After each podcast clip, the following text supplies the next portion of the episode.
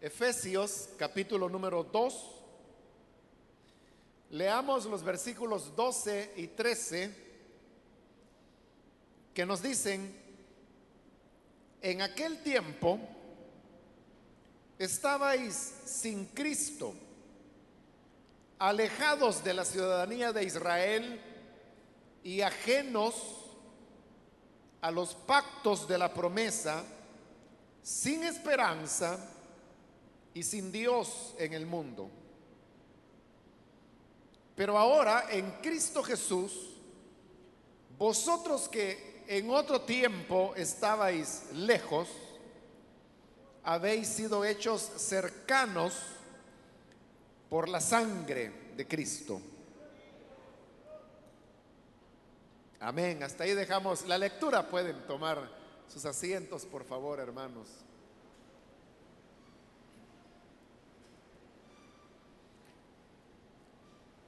Cuando iniciamos este esfuerzo hace cinco años, lo hicimos, hermanos, movidos por la preocupación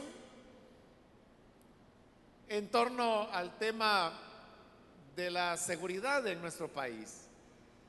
Eh, mucha violencia, mucha muerte, y era un elemento que parecía no detenerse, sino que cada vez iba incrementándose más y más hasta que llegó un punto en que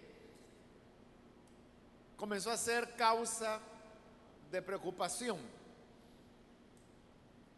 Primeramente uno veía el fenómeno de la violencia como algo que ocurría por allá entre otras personas, pero luego llegó el momento cuando miembros de la iglesia, familias de la iglesia, comenzaron a ser afectadas. Esto fue lo que nos movió a iniciar un esfuerzo de oración, de súplica al Señor, sabiendo que, como lo dice la Escritura, la oración del justo puede mucho. Y que ante aquellas cosas en donde el hombre se ve impotente, o limitado en sus posibilidades de actuar, sabemos que la oración sobrepasa todos los recursos humanos, todas las capacidades humanas, porque la oración precisamente coloca al pueblo de Dios en contacto con Dios, el Dios que es omnipotente, para quien no hay límite, y quien hace todo lo que Él desea cuando lo desea. Así fue como llegamos a la decisión de comenzar a orar para pedirle al Todopoderoso su intervención en medio de la situación que ahora vivimos. Desde entonces los años han pasado, hace ya, repito, cinco años que iniciamos el esfuerzo. Y durante estos años han ocurrido eh, varios elementos que uno pudiera mencionar y que al mencionarlo pues usted inmediatamente los identificaría. Pero el hecho es que diríamos que ha sido una situación de, altas y de bajas cuando iniciamos este esfuerzo, pues eh, los índices de homicidio en nuestro país eran bastantes altos, se había llegado hasta 14 eh, homicidios diarios. Y esa fue una tendencia que se mantuvo con una inclinación al crecimiento hasta el año 2012, donde hay una drástica baja, donde de 14 se reduce a 5. Y luego se continuó en esta situación por aproximadamente dos años para que luego se produzca otro repunte que llegó eh, a, finales y, a finales del año pasado, de principios de este, alrededor de 11 asesinatos diarios, es decir, no tan alto como cuando iniciamos el esfuerzo, pero tampoco ya no tan bajo como había sido en los últimos dos años.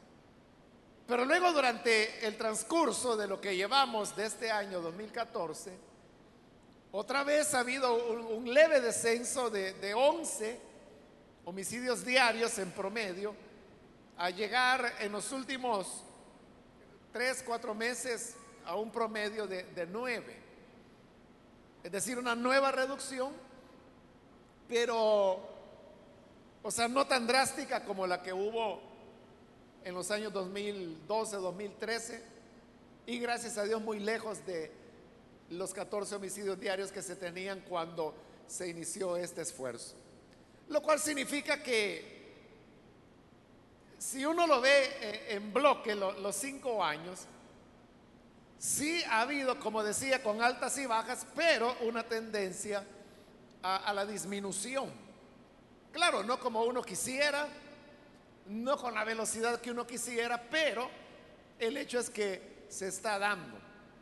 Esto, hermanos, debe ser para nosotros un motivo que nos mueva a mantenernos firmes en nuestra decisión, no cansarnos de orar, sino continuar cumpliendo lo que es la responsabilidad de la iglesia. Como lo dice la escritura, que debemos orar por los reyes, por los que están en eminencia, para que podamos vivir quieta y reposadamente. Es decir, que en el Nuevo Testamento hay una instrucción que dice que los creyentes deben procurar vivir, eh, como lo dice la reina Valera, quieta y reposadamente, pero que pudiera decirse con tranquilidad y con paz. Y eso se va a lograr a través del recurso de la oración. Y lo pone la escritura no como una consideración, sino que como un mandato. Porque dice que, que se pide que se hagan, que se hagan oraciones. Entonces lo que nosotros estamos haciendo es responder a ese mandato de la escritura, obedeciendo lo que Dios ha dicho, que tenemos que orar para que así podamos vivir quieta y reposadamente. Se mantiene entonces, hermanos, nuestro esfuerzo, nuestro propósito de continuar orando y ayunando por el cese de la violencia. Ha habido un avance en general, repito, no como lo quisiéramos, pero eso mismo debe movernos a hacer oraciones con mayor dedicación, con mayor entrega hasta lograr la meta que uno podría decir es como un sueño. Y el sueño es que, que cesen los asesinatos, es decir, que no haya más eh, personas que pierdan su vida por causas violentas. Ese sería el ideal, ese es el sueño. Y eso es lo que estamos pidiendo. Ahora, como la escritura lo dice, conforme a nuestra fe, será hecho. Una vez le comenté que un joven, me, hablando precisamente de este tema del ayuno por el cese de la violencia, él me decía, mire hermano, me dice, ¿y usted realmente cree que Dios va a responder esa oración? Entonces yo le dije, bueno, Dios responde sobre la base de la fe. Como Jesús lo dijo varias veces, conforme a tu fe sea hecho. esa pregunta, ¿responderá el Señor nuestra oración? Depende cuál sea nuestra fe. Si yo tengo la idea que Él no va a responder, pues obviamente no voy a recibir la respuesta. Pero si mi fe es que todo lo que pidamos de acuerdo será hecho así como Él lo prometió, si esa es nuestra fe, conforme a nuestra fe será hecho. Así que digo una vez más, hermanos, no debemos desanimarnos, sino que siempre mantenernos fieles en lo que la Biblia dice que debemos hacer. Que oremos para vivir quieta y reposadamente. Ahora, en estos cinco años también se ha producido un crecimiento de las maras y de las pandillas. Es decir, nadie sabe a ciencia cierta, ¿no? Cuántas, cuántos miembros de pandillas o de maras hay en el país. Pero algunas entidades que se han dedicado al estudio del fenómeno hablan que en la actualidad hay entre 60 a 65 mil miembros activos de pandillas. Obviamente cada uno de ellos tiene su familia, sea su familia paterna o algunos pues que ya formaron sus hogares. Entonces estas mismas estimaciones nos llevan a pensar que aproximadamente hay más de 650 mil personas en nuestro país que de manera directa o indirecta están ligados a alguna mara o alguna pandilla. Estamos hablando entonces de el, el 10% de la población que vive dentro del territorio nacional, lo cual pues es una cosa bastante grande y, y por la misma razón preocupante. Ahora, ¿por qué? Es una pregunta que podríamos hacernos, ¿no? ¿Por qué los niños y jóvenes continúan ingresando a las pandillas? Porque no se necesita ser sabio ni profeta para saber que el destino que le corresponde a un miembro de pandilla eh, son bien pocos.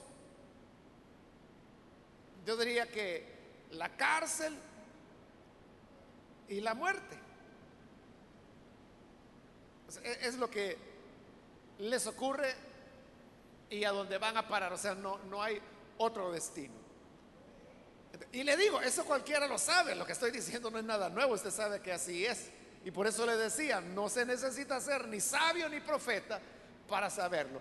Entonces, si los jóvenes, los niños saben eso, porque lo ven en su propio vecindario, ¿por qué siguen entrando en las pandillas?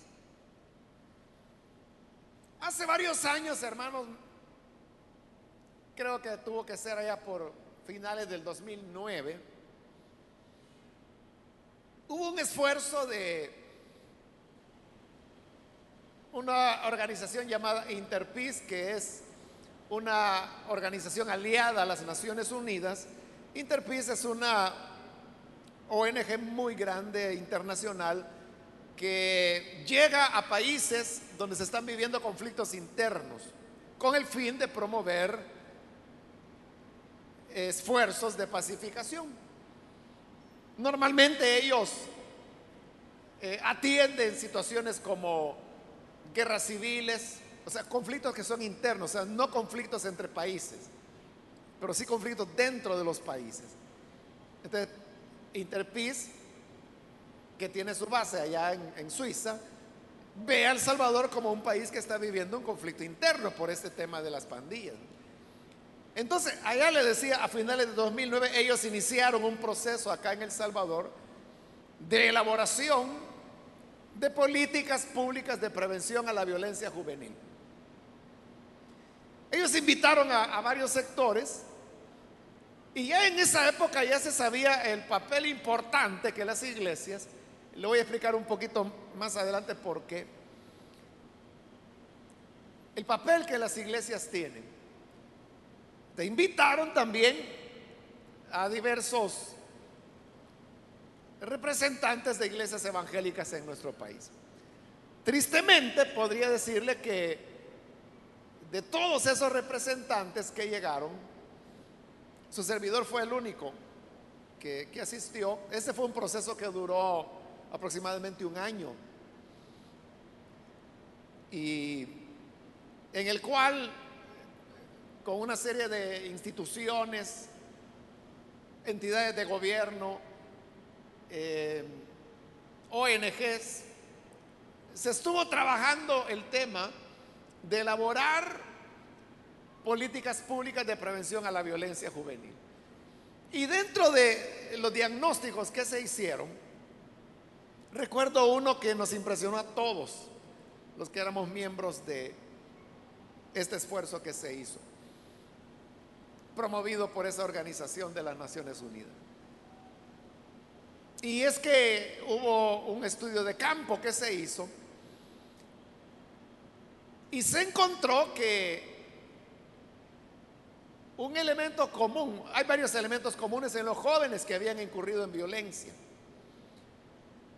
Pero el que, uno de los que era común en, en todos, todos, todos, todos, es que todos estos niños o jóvenes en el momento de ingresar a la pandilla provenían de un hogar disfuncional o un hogar desintegrado, donde normalmente habían sufrido maltrato, abuso, y eso pues les había prácticamente expulsado del pedazo de familia que tenían. Digo pedazo porque no era una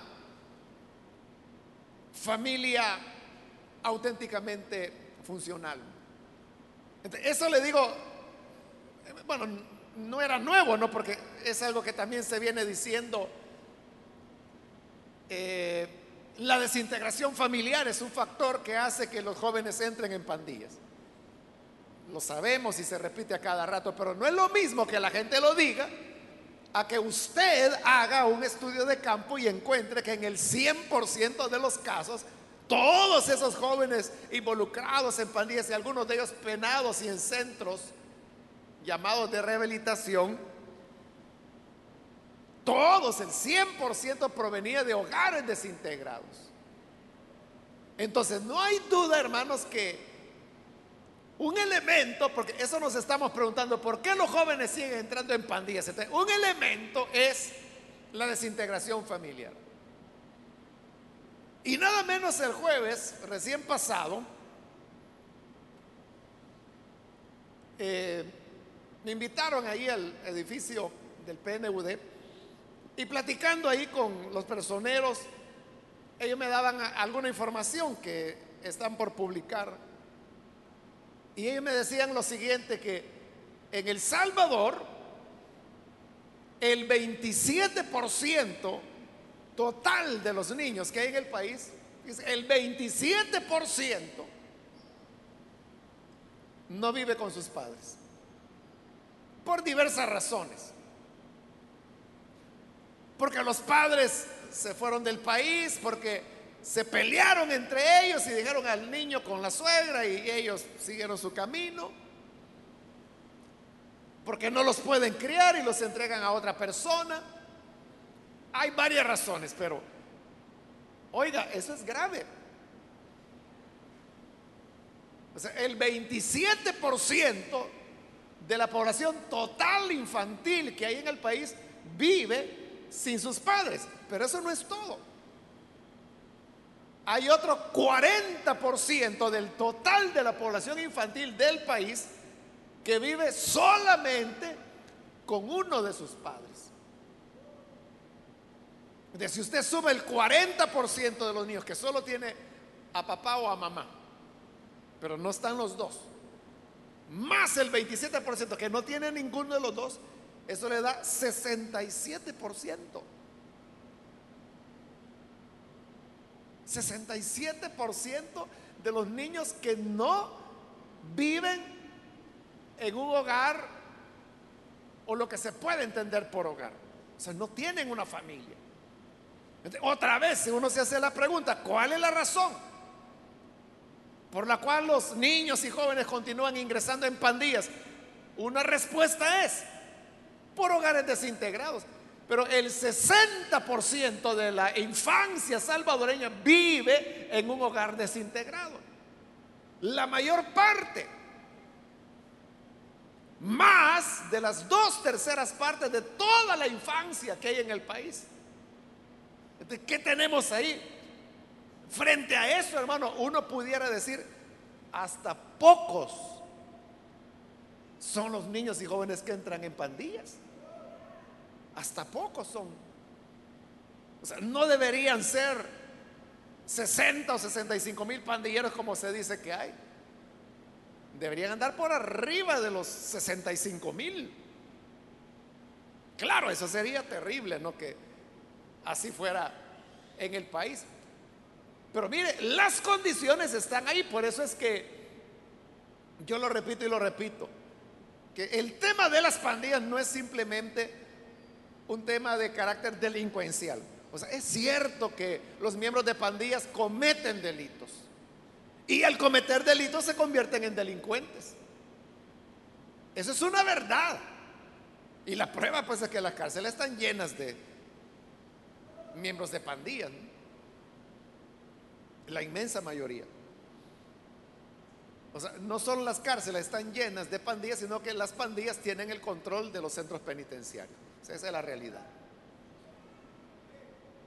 Si cometen delitos, pero no solo es un fenómeno delincuencial, es un fenómeno social. ¿Por qué es social? Porque esa es la raíz. O sea, eso no es que el niño tuvo un amigo, así como era antes, ¿verdad? ¿Se recuerdan los dichos de la gente que dice, el que anda entre lobos, aullar aprende? O decían, el que anda entre la miel, algo se le pega. ¿De qué significa? ¿De qué decían esos dichos? Lo que querían expresar es que el que andaba con malas compañías iba a terminar mal. El que tenía amigos ladrones iba a terminar robando. O sea, pero este no es un fenómeno que un ladrón le enseña a un niño a robar es que hay una presión de las condiciones de ese 67% de infancia que no tiene un hogar real, que lo está empujando a la calle. Y eso no es delito, ese es un fenómeno social. Claro, al salir a la calle, al ser empujado a la calle, ahí está la pandilla esperándolo.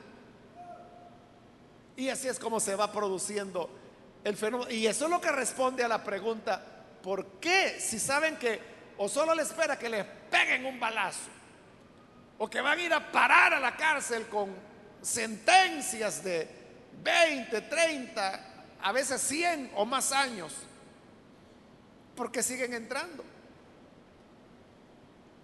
Porque son las condiciones familiares que se viven en el país. Ahora,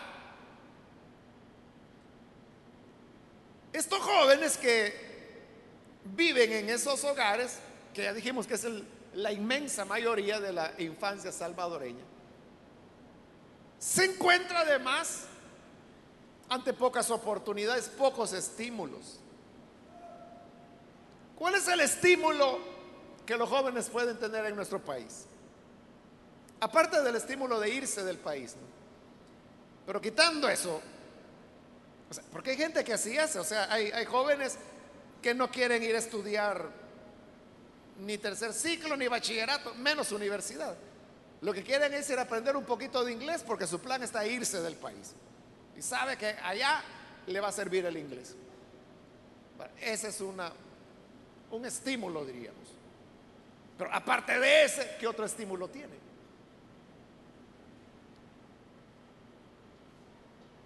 Uno puede decir, bueno, sacar el bachillerato, pero, ¿para qué? Bueno, pues para educarse y tener mejores opciones de trabajo. ¿Cuál opción de trabajo? O alguien dirá, bueno, hay que sacar el bachillerato para luego ir a estudiar a la universidad. Está bien, ¿y qué vas a estudiar en la universidad? Vas a estudiar leyes y te vas a asumir, a sumar a los más de 23 mil, creo que son, abogados que hay en el país que están esperando hacer el examen de notario y nunca lo aprueban. ¿Te vas a sumar esos miles? eso en caso de que alguien pueda entrar en la universidad, ¿no? Porque de los más de 11 mil aplicantes, por ejemplo, que este año quisieron ingresar a la Universidad Nacional, solo como 3 mil lo lograron, ¿no? Y el resto entonces, cuáles son los estímulos. En todo esto, hermanos, para los niños y los jóvenes, el tema de Dios es algo que está allí. Las iglesias evangélicas hoy están en, los barrios, en las comunidades más pobres. Y entonces estos niños crecen sin padres o solamente con un padre en hogares disfuncionales, sin oportunidades, sin estímulos, pero sabiendo que ahí en el barrio está la presencia de una iglesia. Pero para ellos, ellos saben que eso es de Dios. Ellos saben que esa gente que está viviendo su vida de una manera diferente. Y hay algo claro para ellos. Y es que por las mismas enseñanzas de las iglesias, ellos saben que no se puede andar en la calle y en la iglesia al mismo tiempo. Ellos saben que no se puede ser pandillero y creyente al mismo tiempo. Lo saben muy bien. Entonces Dios y la iglesia es algo que está allí. Ellos creen en Dios, porque se los inculcaron, bien o mal, pero desde niños. Y si no se los inculcaron, por la relación, las pláticas, el ambiente en que vivimos, donde el 99% de los salvadoreños dice creer en Dios, ellos también creen en Dios. Claro, creer en Dios usted sabe que es bien diferente a servir a Dios, a creer en Él, a obedecer su palabra. Son cosas diferentes. Pero lo que señalo es que tienen el concepto, saben que Dios está ahí, genera en ellos un respeto hacia Dios y lo que tiene que ver con Él, como las iglesias, los evangélicos, los pastores. Y ellos saben también que las iglesias son como elementos neutros, digamos, que existen dentro de las comunidades. Neutros desde el punto de vista que ellos desarrollan sus relaciones con la pandilla. En algún momento comienzan aspectos ya de delito. Pero ellos saben que de la iglesia no van a recibir una persecución o un ataque porque no es esa la intención de las iglesias. Este, ¿Qué genera eso? Genera una reacción de respeto hacia las iglesias. Claro, usted me podrá decir, pero mire, a veces nos respetan, a veces en las iglesias matan o han matado pastores. Sí, pero no es una norma. Son hechos incidentales que yo no se los podría explicar porque uno tiene que saber la verdad de las cosas. O sea, cuando se dice, mataron a un pastor, sé que lo que ocurre es que hoy cualquiera es pastor en el país, ¿no? Y uno no sabe qué tipo de vida lleva, qué antecedentes tiene, qué anda haciendo en realidad.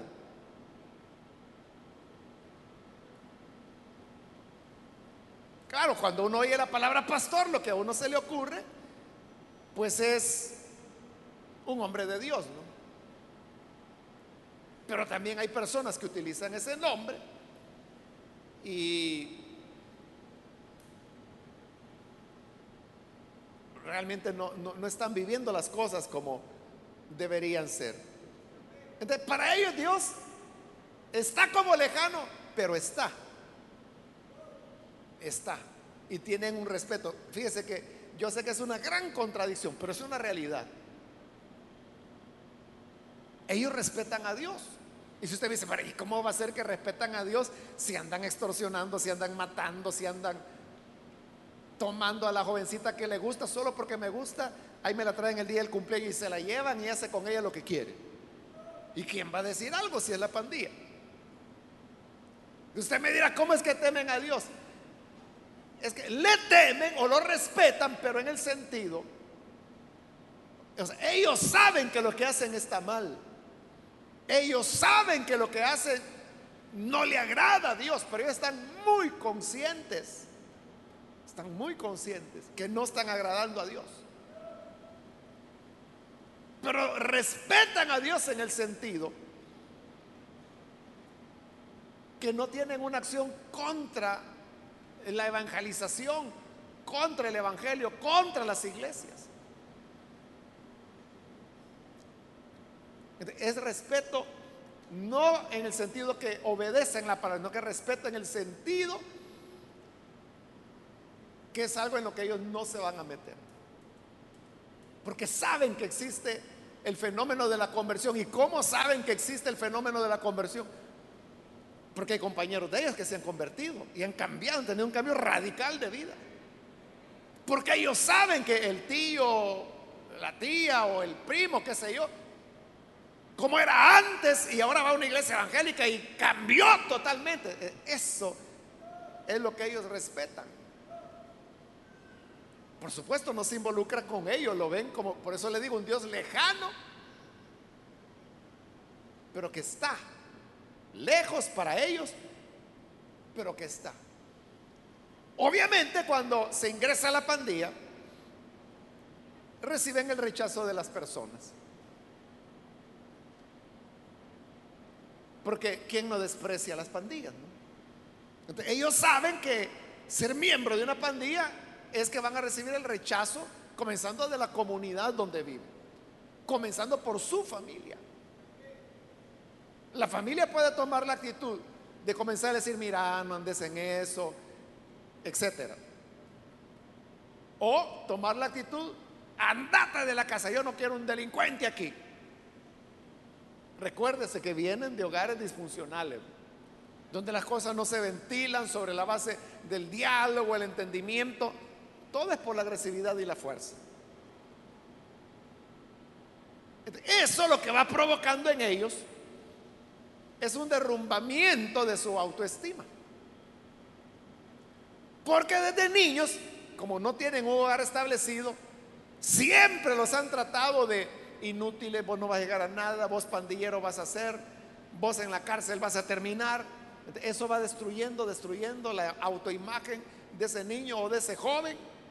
Y cuando entra a la pandilla, entra a un grupo rechazado por todos. Ya no solo es rechazado en casa, ahora es rechazado por la sociedad también. La autoestima sigue derrumbándose más. hay un momento cuando ellos ya no tienen nada, ningún elemento de autoestima. Y entonces ahí es donde ellos dicen, bueno, mi familia me rechazó, la sociedad me rechazó, entonces estoy solo. Entonces el todo para ellos viene a ser la pandilla. Y ahí es donde, bueno, hoy ya no tanto, pero antes venía el tema de los tatuajes. ¿De qué era el tatuaje? Y usted sabe que los tatuajes se lo hacían visibles en la frente, en los brazos, en las manos, donde se pudiera ver.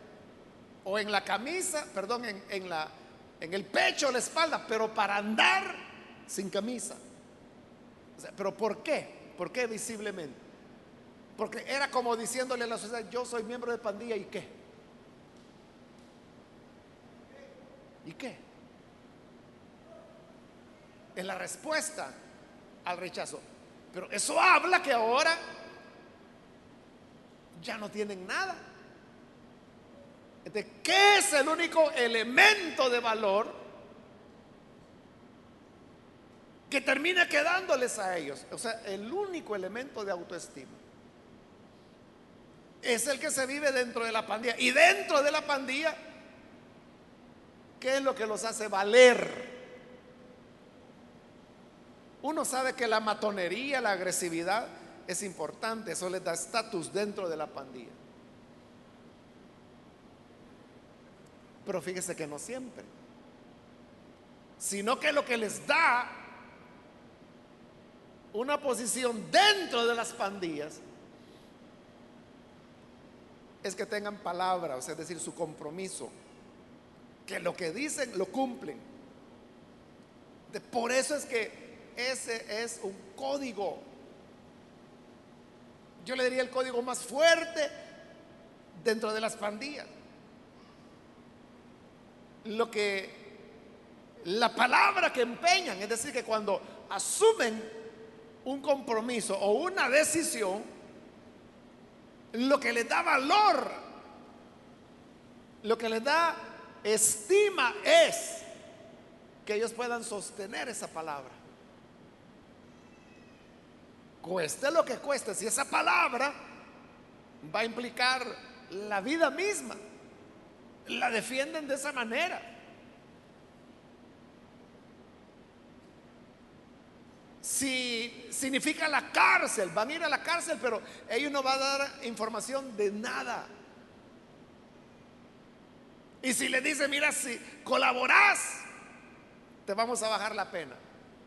O incluso te la vamos a quitar. Hay algunos que ceden ante eso. Pero la mayoría no. Entonces, mira, así que si no hablas, a vos te va a caer. Te van a caer 30 años. Aceptan los 30 años, pero no.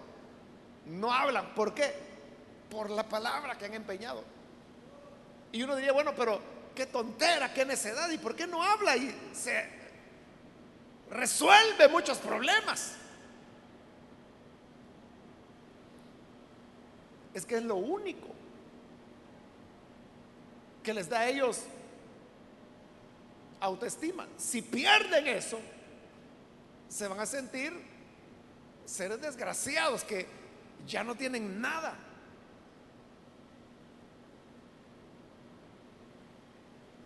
Todos nosotros necesitamos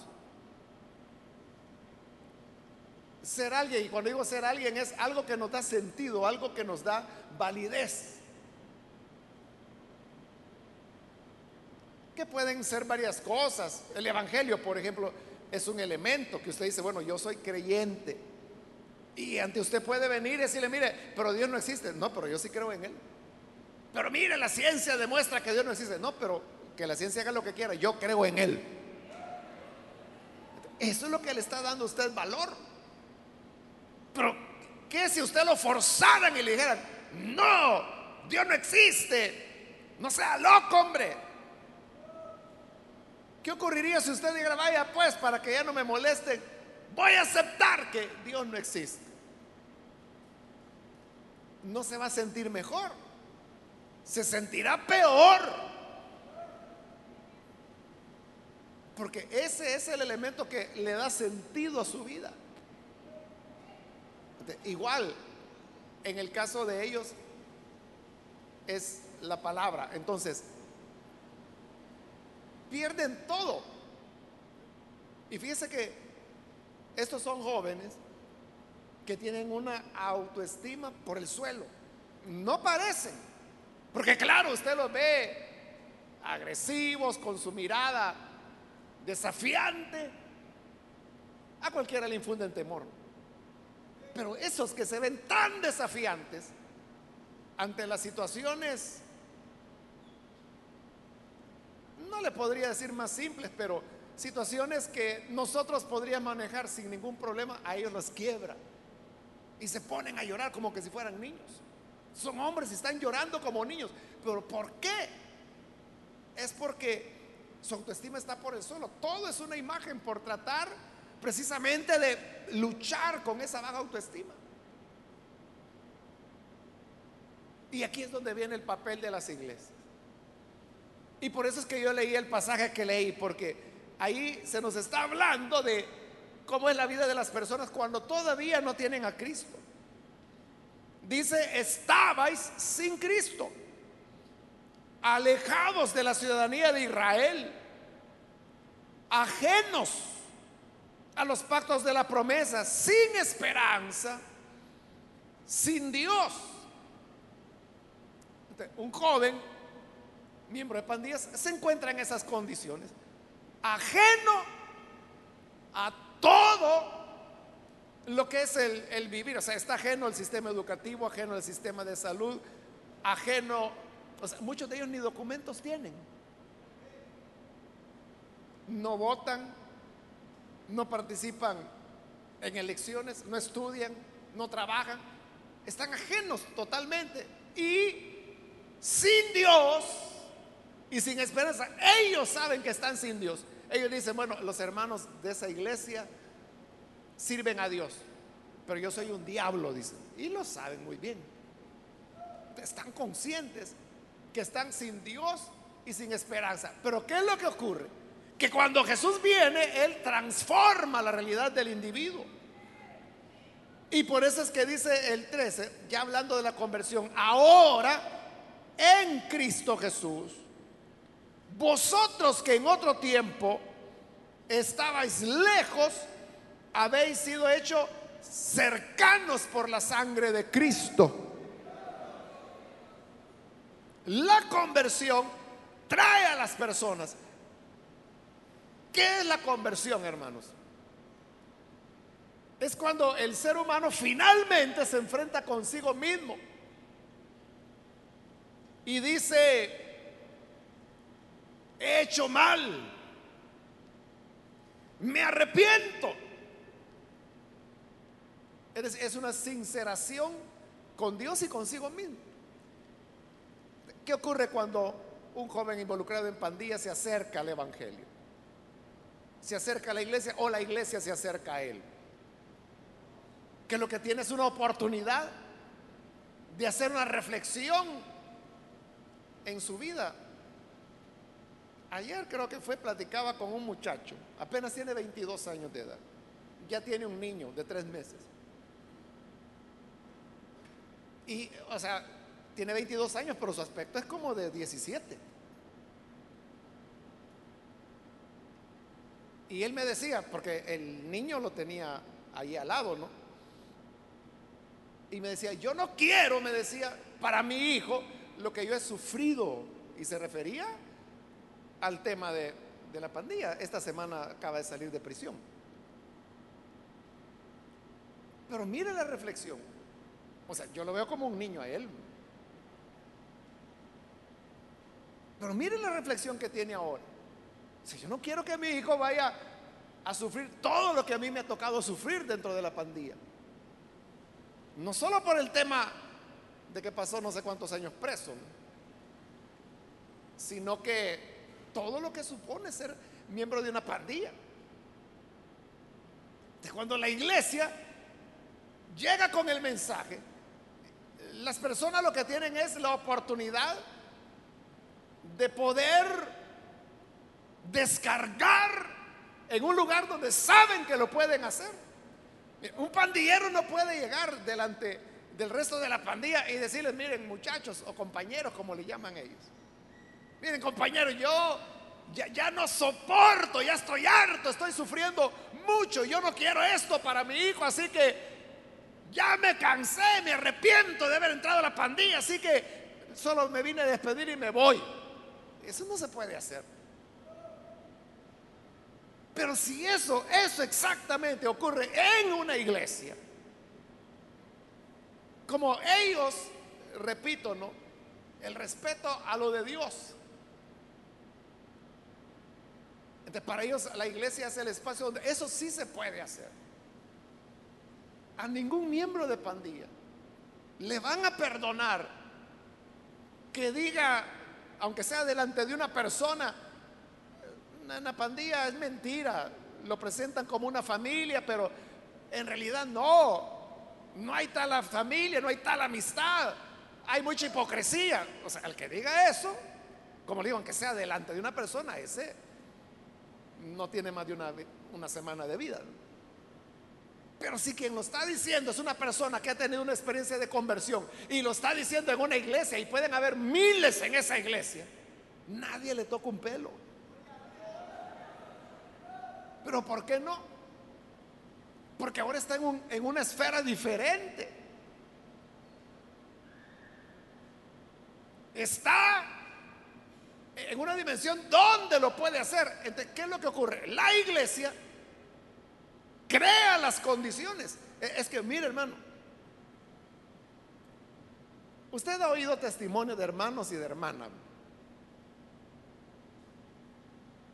Eh, todavía en la, la estación de la palabra, todavía transmitimos el día domingo un, así se llama el programa, el testimonio de la semana donde pues hay hermanos que han grabado sus testimonios y eso se transmite. Lo que le quiero decir es esto. Si usted pone atención, o sea, si usted fuera abogado y abogado penalista y se pone a oír esos testimonios, usted se va a dar cuenta que esa gente está confesando delitos. hay gente que dice, yo robaba, yo vendía droga, yo maté a tal persona, yo hería a fulano. Todo eso que estoy diciendo, todo eso es delito, todo eso está penado por la ley. Y uno diría, bueno, y a esta gente que está diciendo, está confesando, yo era el que vendía la droga en el barrio. Lo está diciendo él, está confesando.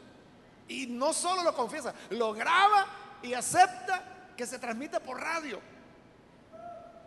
Entonces, la pregunta es, ¿por qué la fiscalía no va y captura a estas personas si están diciendo que han cometido delito? Yo me recuerdo un testimonio tremendo de un muchacho también metido en pandillas que mató a la que era su novia por una tontera. Y en su testimonio él lo dice, que la mató. O sea, está confesando un delito. Pero ¿por qué no van y los agarran?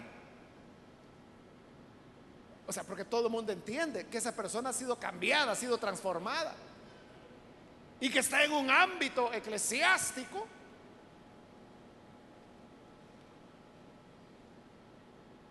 hay esa comprensión que hay un igual ocurre con la pandilla, o sea, eso que no le perdonarían a nadie en cualquier otro lugar, ahí sí no les importa. ¿Por qué? Porque es en el ámbito de la iglesia.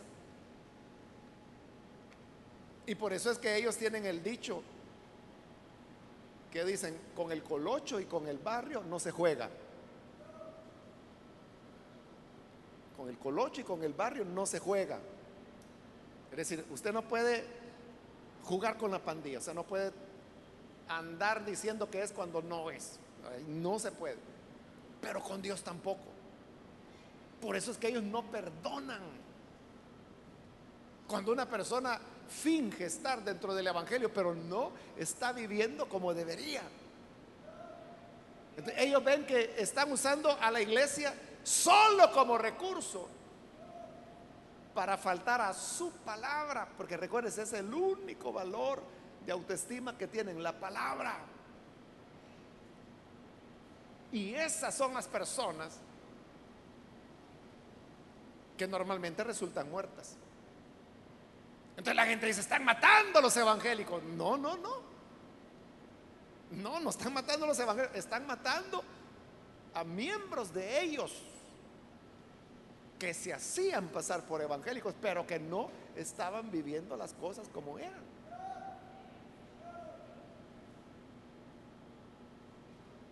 Por supuesto, está bien, ¿verdad? Que el Evangelio hay que vivirlo como debe ser, pero tampoco es el método Tampoco es el método forzando a la gente o diciendo si no, si no es en serio, te vas a encontrar con nosotros. Pero si es en serio, si es honesto, no, va a pasar nada. por eso, hermano, la conversión es la única puerta de salida. Hay gente que dice, no, no, es que eso ya no lo respetan. Ojo, ojo, hay que tener cuidado con lo que le acabo de explicar. Es que mire, fulano iba a una iglesia y también lo mataron. Pero ¿y ese fulano qué vida llevaba? ese es el tema. O sea, por supuesto, yo no estoy justificando nada de eso. Acabo de decirlo, que no es esa la manera de que, como las personas tienen que vivir el Evangelio. El seguimiento a Jesús es por amor. No, por miedo de que me han puesto una pistola en la cabeza. No no está bien, pero le estoy explicando el fenómeno. ¿Y por qué le explico esto? Se lo explico para volver a lo mismo que he dicho otras veces y que hoy estoy tratando de dar el panorama de por qué. Del papel tremendo que las iglesias tenemos en esta situación. Porque vea, la iglesia se convierte entonces en la única, la única hoy por hoy en nuestro país y en el Triángulo Norte de Centroamérica, que tiene la llave para cerrar la puerta para que los niños y jóvenes ya no ingresen a las pandillas. Pero también la iglesia tiene la llave para abrir la puerta a los que ya están adentro para que puedan salir sin consecuencias. Y es la misma llave. Se llama conversión. ¿Y por qué solo la iglesia tiene? Porque conversión no la puede producir el fútbol. No la puede producir la Cruz Roja, no la puede producir tanta institución y organización que hay. La conversión solo viene por el poder del Espíritu Santo y por el poder de la palabra de Dios. Eso es lo que cambia a las personas. Y esos elementos solo la iglesia los tiene. la iglesia es la que tiene la clave. Pero vea, parece ser que la iglesia es la que no se da cuenta que tiene esas dos llaves que le he mencionado. No las tiene nadie más. Es la iglesia quien las tiene. Y ahí es donde la gran responsabilidad es un gran privilegio. Porque le digo, no, no lo tiene.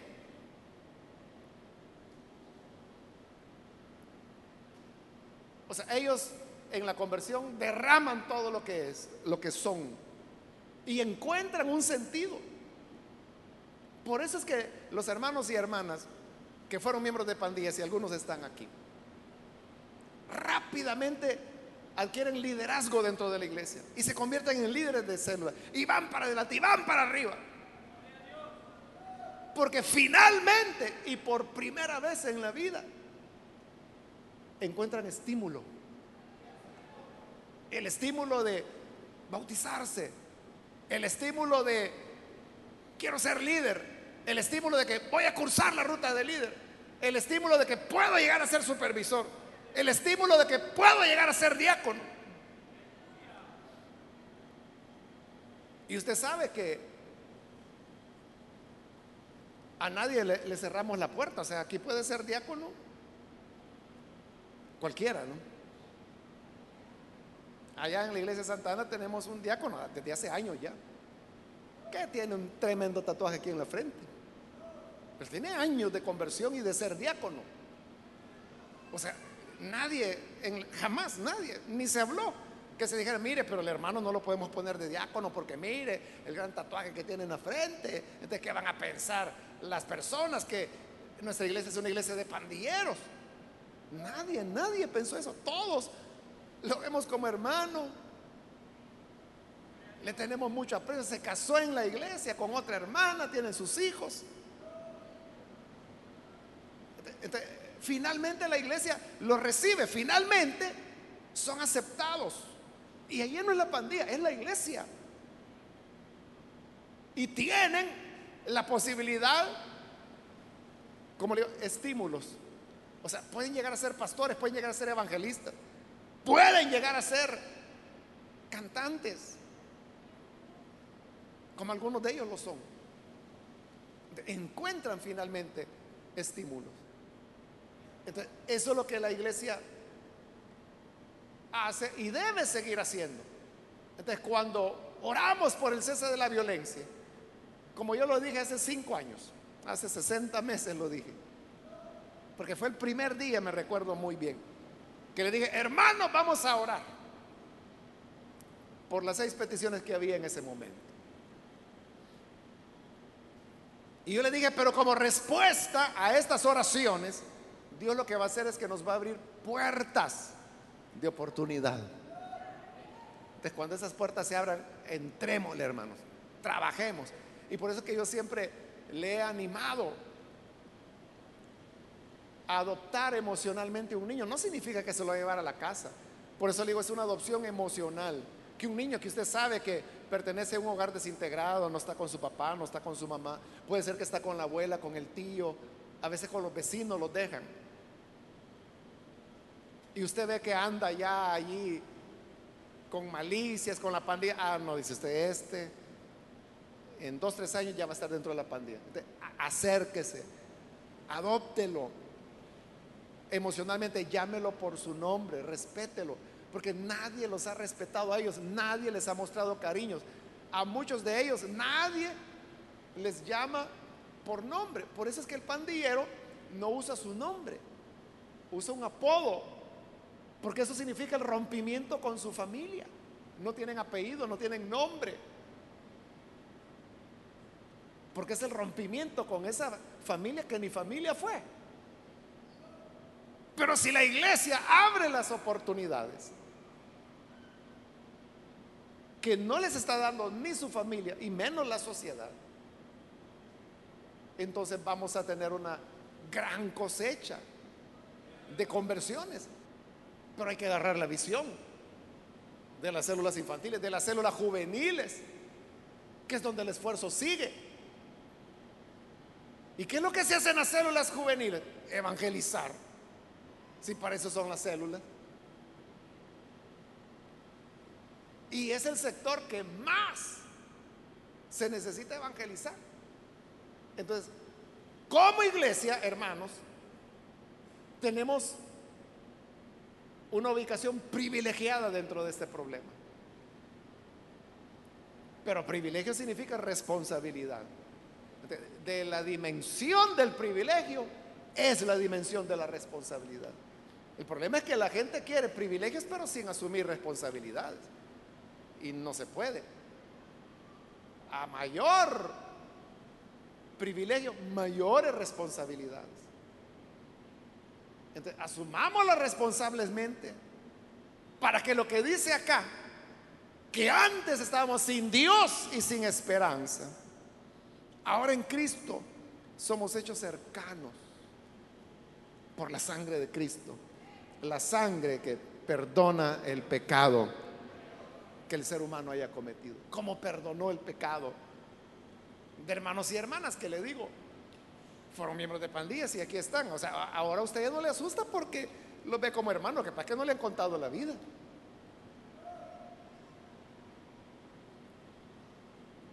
Pero esa es prueba que el Evangelio auténticamente puede transformar. La gente todavía se pregunta, incluso evangélicos se preguntan, un miembro de pandillas puede cambiar. Y le digo, evangélico se pregunta. Pero el poder de Dios es tan ilimitado que no hay corazón por duro que Él no lo pueda quebrantar y cambiarlo por un corazón de carne. No hay nada imposible para Dios. Y yo sé que no es nuevo lo que le estoy diciendo usted mismo, ahí en su zona, en su sector. Conoce hermanos, hermanas que fueron miembros de pandillas y que han tenido una transformación radical. Sí se puede. Sí se puede. No nos cansemos de orar y ayunar, pero también de trabajar para llevar las buenas nuevas de salvación. Vamos a orar, hermanos, una vez más.